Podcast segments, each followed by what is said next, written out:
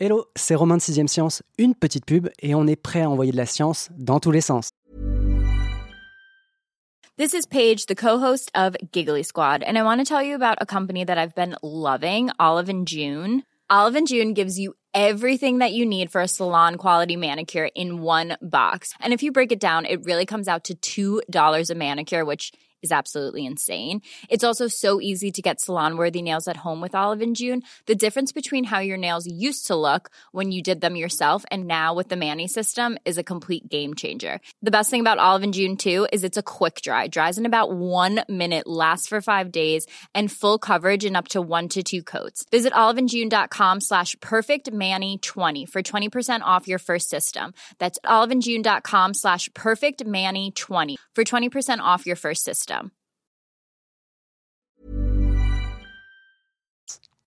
On vit très bien sans savoir. Alors là, n'importe quoi. Quand vous comprenez pas, vous dites c'est pas fou. Je n'ai pas dit que ce serait facile, Néron. C'est pas simple, mais j'ai compris. Bien. Je crois qu'on va bien s'amuser tous ensemble.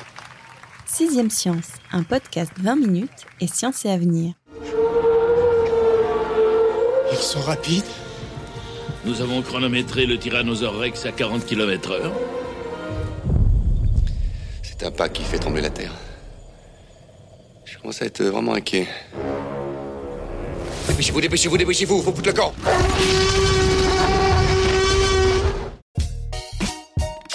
J'ai cru voir un gros T-Rex, et pas n'importe lequel. Cette femelle Tyrannosaurus Rex de 12 mètres de long pour 4 mètres de haut doit bien peser dans les 5 tonnes. Difficile de la louper. Et si vous êtes de passage à l'aide à 50 km d'Amsterdam, vous auriez tort vous aussi de ne pas payer une visite à Trix. Trix, T-Rex, vous avez la blague? Qu'on goûte ou pas l'humour de paléontologue, l'attraction principale du Naturalist Biodiversity Center méritait bien qu'on lui donne un prénom. Non seulement Trix est l'un des tyrannosaures les plus âgés jamais découverts, mais l'état de conservation de son squelette est juste exceptionnel. 67 millions d'années et toutes ses dents.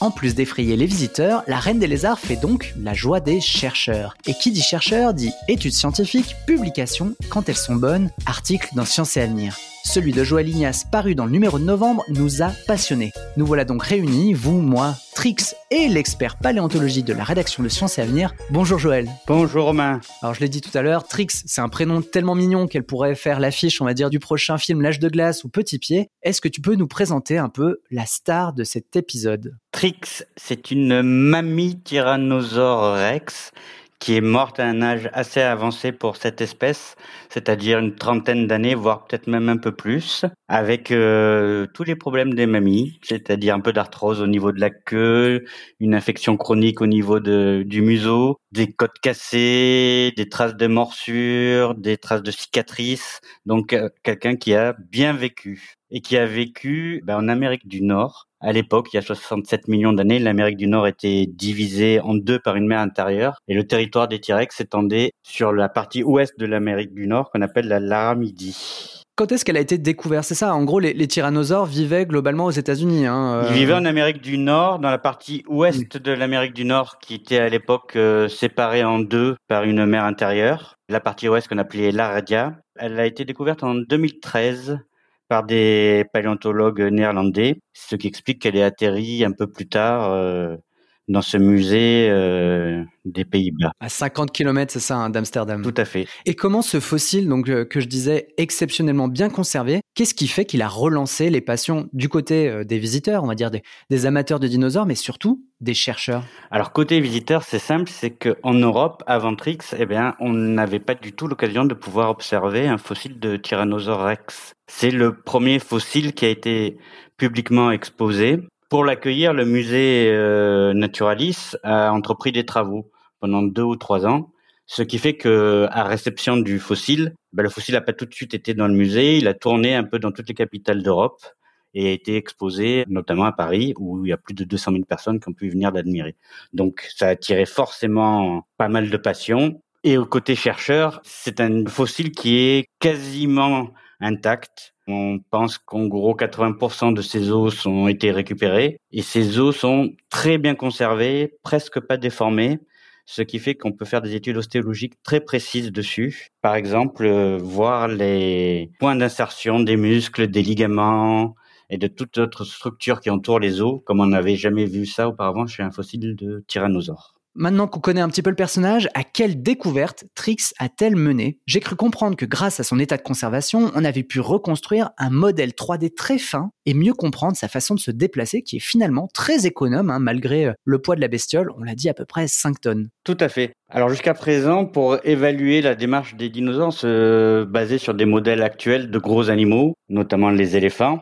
Mais le problème, c'est que il nous manquait un facteur très important, c'était le rôle de la queue, qui est euh, bien différent entre le T-Rex et l'éléphant. Et là, on avait toutes les vertèbres de la queue, et sur ces vertèbres, on avait tous les points d'insertion des ligaments et des muscles. Donc on a pu reconstruire très finement comment le muscle était accroché aux vertèbres et comment il bougeait. Quand je dis muscle, c'est quelque chose d'énorme. Hein. On parle d'une tonne de muscles. L'auteur qui a fait cette étude parle même d'un, d'un énorme pont suspendu qui permettait à Trix d'équilibrer sa démarche et même de l'entraîner pour lui éviter de fournir trop d'efforts à chaque pas parce qu'il y avait un balancement de haut en bas de la queue qui faisait que tout son corps entrait en résonance, un peu comme le font par exemple les enfants quand ils sont sur une balançoire, quand ils jettent les jambes en avant pour aller un peu plus haut. Et eh ben la queue de Trix jouait à peu près ce même rôle d'entraînement de tout le corps, ce qui fait qu'au final, quand elle faisait des petits pas, elle consommait pas trop d'énergie par rapport à son poids. Ouais, c'est ça. Cette démarche, elle est finalement assez technique et économe. Mais bon, pas véloce, quoi. Hein. D'après ce que j'ai pu lire, euh,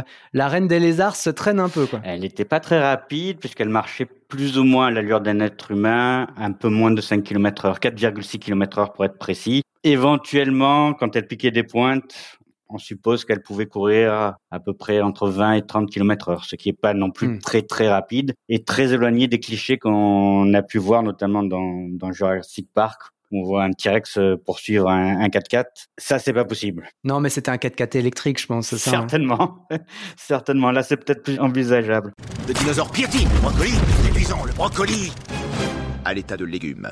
On s'est attardé sur la queue, on passe de l'autre côté du T-Rex. Et bon, c'est une gueule, quoi. Hein. On connaît le T-Rex pour ses dents. En quoi la mâchoire de Trix est aussi son plus grand atout en termes de prédation? Alors, la mâchoire et même toute la tête, c'est un piège mortel qui ne sert qu'à gober de la proie.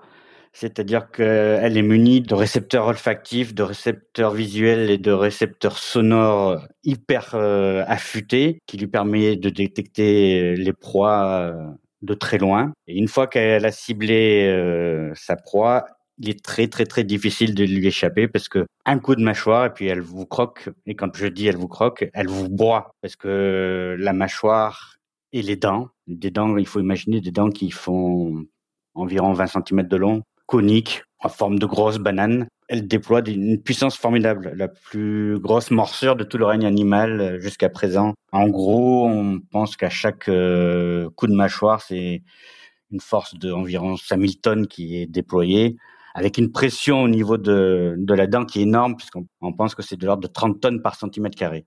Donc, de quoi manger la proie, de quoi casser ses os, de quoi broyer ses os et tout engloutir d'un coup, sans problème. Ouais, c'est ça. Et je crois que même, enfin, les études ont montré qu'en gros, c'était une mâchoire hyper sensitive, quoi, qu'elle était en mesure de détecter à peu près euh, ce qu'elle avait croqué. Tout à fait. Elle pouvait faire euh, a priori très finement la différence entre la chair, euh, le muscle, l'os. Mais elle mange aussi l'os parce que l'os, euh, c'est une source de nourriture aussi, notamment la moelle à l'intérieur, la moelle osseuse à l'intérieur de l'os, qui est quelque chose de très calorique. Et ça, elle pouvait savoir ce qu'elle mangeait. Oui, oui, tout à fait. C'est une question bête, mais ça mange quoi en termes de volume Si jamais euh, l'animal fait 5 tonnes, est-ce qu'on sait à peu près combien de dinosaures il devait tuer dans la journée ou combien de kilos de tonnes il devait avaler dans la journée? Ça mange plusieurs euh, milliers de kilos de nourriture par jour. Donc effectivement, ces proies, c'était d'autres dinosaures. Pas forcément beaucoup plus petits, parce que la proie favorite, c'est l'Edmontosaurus, donc c'est quelque chose d'assez gros, hein, une dizaine de mètres de long pour un poids de 4 tonnes. Ou alors le Triceratops, cette espèce de dinosaure avec une grosse corne, là. Lui aussi, il est aux alentours de 10 tonnes, avec une taille autour de 8 mètres donc mmh. euh, de la grosse proie. Et c'est pour ça qu'en fait, sa vitesse qu'on dit lente, elle est pas si lente que ça, parce qu'elle courait plus vite que ces deux dinosaures-là, par exemple. Ouais. Largement de quoi les attraper. Hein. Et ce que j'ai bien aimé aussi dans ton dossier, c'est qu'on a une image, en gros, très Jurassic Park, quoi, du T-Rex. Le roi des dinos, c'est le boss, il chasse tout seul dans son coin, alors qu'en vérité, c'est plutôt le contraire.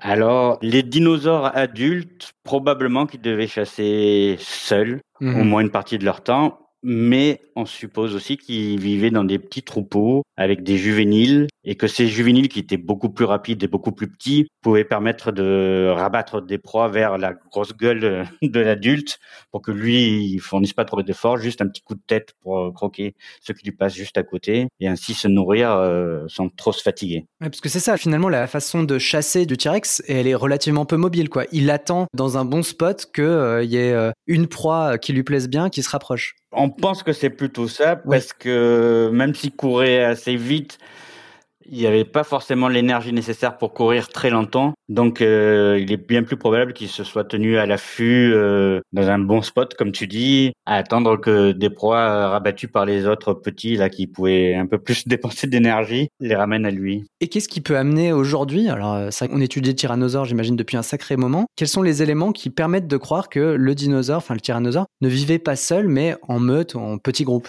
Alors, on a trouvé des lits de fossiles où il y avait plusieurs dinosaures euh, enterrés en même temps. Donc, s'ils sont morts en même temps, on suppose euh, vraisemblablement qu'ils ont aussi vécu euh, Ouais. à peu près au même endroit. Alors, ces dinosaures-là, c'est pas tout à fait des T-Rex, mais c'est des dinosaures très apparentés aux T-Rex, où on se dit que, vu la proximité entre les espèces, ils pouvaient forcément, euh, au moins de temps en temps, euh, aussi avoir ces fonctions sociales et ces rapports sociaux de vie communautaire. Alors, on parle pas de, de gros troupeaux euh, comme des troupeaux de moutons. hein. C'est peut-être euh, deux ou trois adultes avec une dizaine de juvéniles, mais pas les milliers de caribous qui migrent ensemble. J'imagine. Je vais faire une petite dégression parce que c'est un point qui, je pense, est assez intéressant. Trix a relancé en gros l'imaginaire du côté du visiteur, mais du côté des chercheurs, sa découverte a permis de donner naissance, on va dire, à de nouvelles recherches, à de nouvelles études.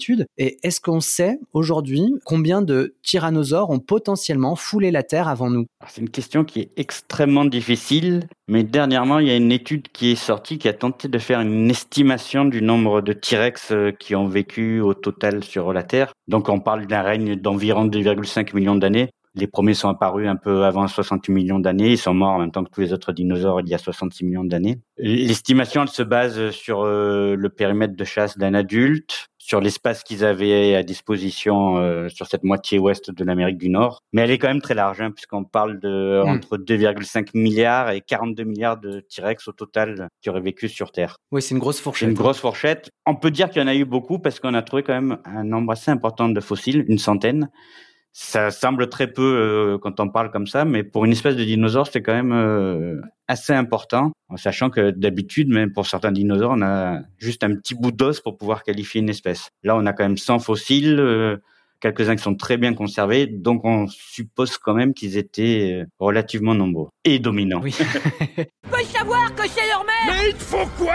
Un livret de famille C'est une dinosaure Tu peux pas me demander ça J'ai tué sang et eau pour les élever Depuis ce matin Fin de la digression, on va revenir sur euh, une population que tu as décrite tout à l'heure sous le terme de juvénile. C'est vrai que, que ce soit dans les films ou les documentaires, les dinosaures sont souvent représentés à deux stades différents. C'est soit euh, dans la fleur de l'âge, soit bébé, parce que bah, justement, ils sont vulnérables et tout mignons. Là, en l'occurrence, les chercheurs ont choisi de s'intéresser en quelque sorte aux ados. Et les tyrannosaures juvéniles, dans ton dossier, tu dis que c'est euh, ceux qui ont à peu près jusqu'à 17 ans, donc c'est à peu près la moitié de leur espérance de vie. Ils sont beaucoup, beaucoup plus petits que le T-Rex adulte, qui atteint sa taille maximale finalement euh, quasiment à la fin de sa vie, hein, en arrivant à la trentaine. Comment expliquer une croissance finalement très lente? Alors, elle est lente, mais finalement pas si lente que ça, parce que on n'a jamais retrouvé d'œuf de Tyrannosaure Rex, mais on suppose qu'un œuf devait faire à peu près la taille d'un ballon de basket. Ouais. À 15 ans, le T-Rex, il mesure déjà 4 à 6 mètres de long et il fait une tonne. Donc même si la croissance elle était lente, c'est quand même quelques centaines de kilos euh, engrangés chaque année. Par contre, elle était régulière. Et aux alentours de 15 ans, on assiste à une formidable poussée de croissance où là, en 4-5 ans, il atteint sa taille adulte. On ne s'est pas intéressé à ces dinosaures-là pendant très longtemps parce qu'en fait, ils étaient tellement plus petits que les adultes qu'on pensait que c'était une autre espèce, en fait. On avait les fossiles, mais on supposait que c'était une forme pygmée, une forme naine de T-Rex, mais on n'imaginait pas que ça pouvait être euh, des adolescents avant leur grosse poussée de croissance. Là, très dernièrement, on a pu avoir accès à des os qui ont pu être euh, coupés au sein de chaque os, en fait, à chaque année, les animaux arrêtent de grandir, généralement en hiver, et ils reprennent leur croissance au printemps. Et cet arrêt, ça fait un petit dépôt sur l'os, un peu comme euh, les cernes d'un arbre. Et on peut Mhm. compter ces anneaux de croissance, c'est comme ça que ça s'appelle, et ainsi calculer l'âge. C'est comme ça qu'on a pu voir que ces mini T-Rex, ils avaient entre 15 et 17 ans, avec des anneaux de croissance euh, assez réguliers. Donc on suppose que donc la croissance était régulière. Et juste après cette période, il y a un énorme écart avec l'anneau suivant. Donc on, devine là la poussée de croissance qui fait aboutir euh, au monstre euh, adulte. Jusqu'à plus de 8 tonnes pour le plus gros, la Scotty. Et avant d'être les mastodontes qu'on imagine, c'est ça, hein, euh, 12 ou 13 mètres de long, plusieurs tonnes, est-ce que ces juvéniles sont eux-mêmes, en gros, euh, des rois, ou est-ce qu'ils sont menacés par d'autres espèces euh, environnantes, voire par d'autres tyrannosaures? Menacés par d'autres tyrannosaures, c'est possible parce qu'on a des squelettes avec des traces de morsures infligées par d'autres T-Rex.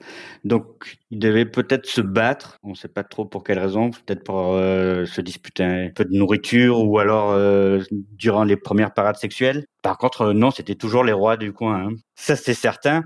Parce que en fait, dans les environnements où il y avait les T-Rex euh, juvéniles, il Mm. n'y a plus aucun autre prédateur de leur taille. Donc on suppose qu'ils les ont tous évincés et qu'ils ont mis la main sur le territoire, mis la main sur les ressources et tous les autres ils les ont virés. Ouais, ils ont fait le ménage. Ils ont fait le ménage. Ah ouais ouais ouais.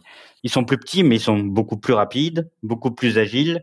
Donc c'est toujours des machines à tuer. Un peu plus petites, avec une morsure un peu moins puissante, mais euh, même face à un petit T-Rex euh, juvénile, on ferait pas le poids. Ni personne d'autre sur Terre actuellement. Et leur physionomie est quand même un peu différente, je crois. hein. Les bras sont quoi Un poil plus long, c'est ça que Ah, en fait, les bras, ils ont la même taille que les adultes, sauf que comme eux, ils sont plus petits, ça paraît un peu plus équilibré, j'allais presque dire un peu moins ridicule que, que ce qu'on voit chez les adultes. On suppose que d'ailleurs là, il leur servait peut-être euh, dans leur euh, course très rapide. Possiblement, les bras pouvaient aussi toucher la terre et ils pouvaient peut-être euh, se déplacer presque à quatre pattes par moment. Ouais, parce que c'est ça, hein, le, les bras et les deux doigts du T-Rex, ça fait partie des grandes énigmes, on va dire des caractéristiques un peu inutiles. Quoi. c'est quelque chose qu'on n'explique pas. Alors, il y a plusieurs hypothèses. Certains disent qu'ils, même à l'âge adulte, ils pouvaient quand même servir peut-être à maintenir les proies. D'autres disent que finalement le T-Rex c'est une forme intermédiaire vers quelque chose qui n'a pas pu apparaître parce que tous les dinosaures ont disparu. Mais s'il y avait eu des générations suivantes et des évolutions, peut-être que on aurait abouti à un animal euh, carrément sans ses deux bras. On saura jamais, malheureusement. Oh, non, non, non, mais attends, on le saura peut-être. Hein. Si jamais on découvre une Trix 2 ou euh, un autre fossile euh, tout aussi évolué, peut-être qu'on obtiendra des réponses. Comme ça, ferme pas la porte. Euh, on fera un autre épisode de Sixième Science. ouais. C'est ça qu'il faut dire. On va justement clore celui-ci avec une, finalement une note un peu triste parce que moi, quand j'ai terminé ton dossier, j'étais un peu triste de me dire que le tyrannosaure, avec une espérance de vie d'une trentaine d'années et une croissance qui s'étale, alors même avec des phases plus ou moins rapides, finalement, il n'atteint et il ne jouit de son plein potentiel que quelques années. Je trouve que ça va totalement à rebours de l'image de roi du règne animal euh, à l'époque du Crétacé. C'est vrai que euh, passe la majeure partie de sa vie dans une forme qui n'est pas sa forme adulte euh, définitive. Pourquoi? Peut-être que sa forme adulte est vraiment trop demandeuse de nourriture, trop demandeuse d'énergie, et que maintenir un niveau de consommation suffisant sur une très longue période, bah, c'était peut-être trop difficile, hein, malgré les ressources qu'il y avait à l'époque. C'est une des hypothèses. Après, il y a beaucoup d'animaux sur Terre qui vivent une grande partie de leur vie à l'état. Alors, c'est pas pareil, hein, c'est des insectes. Par exemple, les, les larves d'insectes Mm. vivent bien plus longtemps à l'état larvaire qu'à l'état adulte. Donc, c'est pas quelque chose qui est euh, inédit dans, Propre, ouais. dans la vie. Ouais. Mais c'est vrai que pour les T-Rex, euh, c'est quelque chose qu'on a bien pu identifier. Les mêmes recherches n'ont pas été menées avec autant de finesse chez d'autres espèces de dinosaures, si bien qu'on ne sait pas si c'est pas le cas sur plusieurs autres espèces.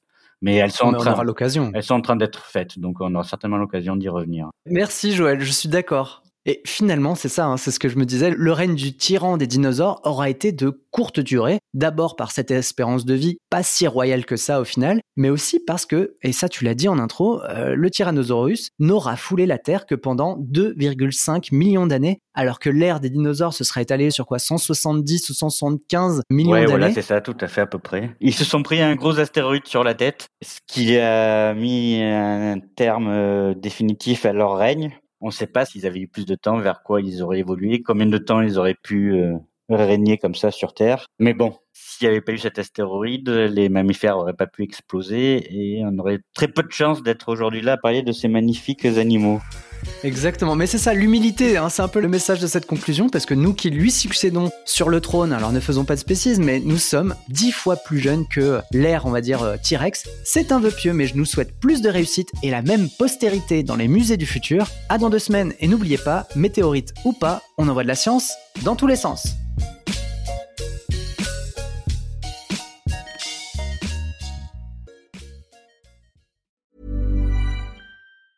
A lot can happen in the next three years. Like a chatbot may be your new best friend. But what won't change? Needing health insurance. United Healthcare Tri Term Medical Plans are available for these changing times. Underwritten by Golden Rule Insurance Company, they offer budget friendly, flexible coverage for people who are in between jobs or missed open enrollment. The plans last nearly three years in some states, with access to a nationwide network of doctors and hospitals. So, for whatever tomorrow brings, United Healthcare Tri Term Medical Plans may be for you. Learn more at uh1.com. Even when we're on a budget, we still deserve nice things.